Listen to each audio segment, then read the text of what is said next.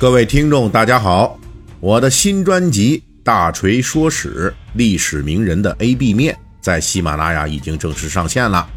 这部专辑会讲述上百位历史名人的精彩故事，挖掘他们身上不为人知的另一面。专辑计划更新两百集，每周三到五集，欢迎您前往订阅收听。我们用声音把历史的温度分享给您。那么最近的这个《水浒细节解密》啊，我们已经讲到了这文艺皇帝宋徽宗了啊，我们就分析了这位皇帝他是多么的有文艺范儿，以及呢，他也很擅长这宫斗戏啊，包括说咱们宋徽宗呢，虽然说爱玩，但是呢，他这志向倒不缺啊，没有玩物丧志啊，可以说呢，这位啊，是一个没有什么施政才能的皇帝。但是呢，成功的靠自我暗示、自我催眠，啊，就以为自己，哎呦，这异能、宫斗和志向都足以当上北宋最励精图强的皇帝了。当然了，最后事实是给了这位假大空皇帝一个狠狠的耳光。他那些自我感觉良好的这些玩意儿啊，实际上是都是拉不上台面的啊。在国家制度更新、军力整备。人才、队伍建设等等这些立国根基领域啊，基本上都没啥用。所以宋徽宗还有他手下的那一大群奸臣、宠臣、佞幸之臣啊，啊，这么一大帮子，除了是合作吹出了一个风亨裕大的巨大历史泡沫之外啊，是没有什么用处。在简要叙述宋徽宗故事的小结之际。锤哥本期要介绍的呢，是另外一个有意思的话题，那就是宋徽宗形象的历史变迁。这是因为在《水浒传》的雏形宋元时代成书的大宋宣和仪式中，宋徽宗的形象和故事跟《水浒传》是大大不同的。在大宋宣和仪式里边，宋徽宗是重要人物，其故事非常繁复，包括提拔奸臣、蔡京童贯。还有与李师师的这个一些事情啊，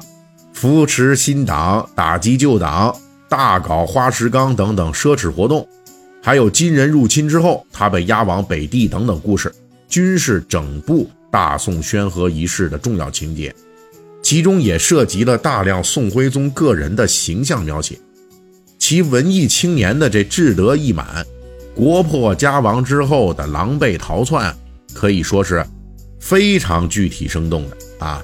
甚至我们可以这么说，从大宋宣和仪式中是可以单独整理出一个宋徽宗个人的生涯故事，这么一个独立篇章。但是在继承大宋宣和仪式的《水浒传》故事中啊，宋徽宗的存在感基本上就被降了最低了。除了说保留了宋徽宗与李师师的二三事之外，这《水浒传》作者施耐庵在创作的时候。基本上就把宋徽宗的各种著名故事全都给砍掉了，即便是宋徽宗留给后世的最大的记忆符号，就他的文艺青年属性。这《水浒传》在开篇中啊，虽然提到了尚在端王状态的赵佶，说他是浮浪子弟、门风帮闲之士，是无一不晓、无一不会、无一不爱，琴棋书画、儒释道教、踢球打蛋。品竹弹丝、吹弹歌舞等等啊，是什么都会。但是实际上，从这以后，除了高俅靠踢球发迹的故事跟这事儿有关之外，这《水浒传》后续的故事里边，宋徽宗基本没有表现出任何这方面的才能。也就是说，如果咱们单看《水浒传》的话，是无论如何不会认识到这位皇帝在历史上。实际是绘画、茶艺以及诗词歌赋小能手的啊。那我们简单的概括一下啊，在这《水浒传》里，基本上宋徽宗啊就是一个服务型的皇帝。什么意思呢？就是他的所有的故事和表现，都是服务于整个水浒故事，尤其是水浒世界中的黑白两派，也就是宋江等梁山好汉一派，以及。蔡京、高俅、童贯等奸臣一派，这两派的每次重要行动啊，都需要得到宋徽宗的许可，而宋徽宗呢，也总是服务到位。比如说，每次蔡京、高俅等奸臣迷惑宋徽宗要出馊主意、坑害梁山好汉的时候，那都是找到了各种说辞去忽悠宋徽宗，然后宋徽宗就必须被忽悠成功，允许奸臣每次他们进行行动。在奸臣这边啊，那宋徽宗就是个傀儡形象，想怎么捏就怎么捏；而在好汉那边，按理说呢。宋徽宗跟江湖草莽宋江等人是不可能有直接接触机会的，但是宋徽宗喜欢逛青楼啊，他有李师师家这么一个民间据点儿，所以当梁山好汉需要突破蔡京等奸臣的蒙蔽，要直接跟宋徽宗表达享受招安的愿望的时候，宋徽宗的服务生意就又来了，他立即去找李师师去了，本意呀。是与人家约会啊，在那儿呢，却意外的遇到了宋江、燕青等人。你说这不是搁现在就是俩大灯泡吗？对吧？最终呢，这梁山好汉啊，就靠这个走通了和宋徽宗的这条关系，就成功的获得了招安。也就是说，在《水浒传》里啊，宋徽宗主要是为水浒故事的主线服务的，他自己的所有特征基本都被。作者施耐庵有意思的给抹掉了，剩下的呢只是一些粗线条的描写，基本是剧情需要，哎，宋徽宗就出来推动一下，或者默许一下。那这个不怎么露面的皇帝啊，哎，等到这个时候就冒出来了，给大家服务好，然后呢就又消失了。而且在这些零星碎片化的描写中，施耐庵不仅把宋徽宗的文艺故事抹掉了。还顺带着把他的这些文艺腔调的言谈举止啊，都给抹得差不多了。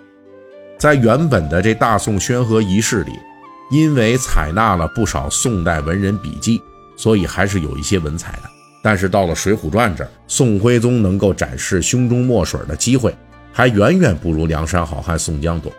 除了找李师师这事儿为大家喜闻乐见，那施耐庵予以保留之外。其他这些风雅事情啊，也一并被施耐庵给 delete 了。从文学创作角度来说，施耐庵的这种做法是为了强化《水浒》的好汉主线，因为历史上的宋徽宗活动轨迹，其实跟梁山好汉的这江湖草莽之间啊，距离实在是太远了。无论是宫廷享乐还是朝堂政争，基本上双方都没有交集。既然说《水浒传》，是以梁山好汉为主线，那么宋徽宗的故事啊，你就得靠边站啊，你就没有必要再重点描绘了。更值得注意的是，《水浒传》还大幅度的减少了大宋宣和仪式中对宋徽宗的文艺腔调描写，这恐怕是从宋元时代开始的小说戏剧走向大众、走向底层的整体历史趋势的一个反应。这《水浒传》要的。只是那个底层所熟悉的浪荡公子、市井无赖状态的宋徽宗。至于说风花雪月、吟诗作对呀，那个时候的大众啊，对这个没有审美兴趣啊，也没有欣赏需求。在这个大众喜闻乐见的好汉故事中，当年施耐庵在创作时，为了说能够让市井大众看着欢喜。就只能把宋徽宗这些曲高和寡的文艺腔调，统统都给抹掉了。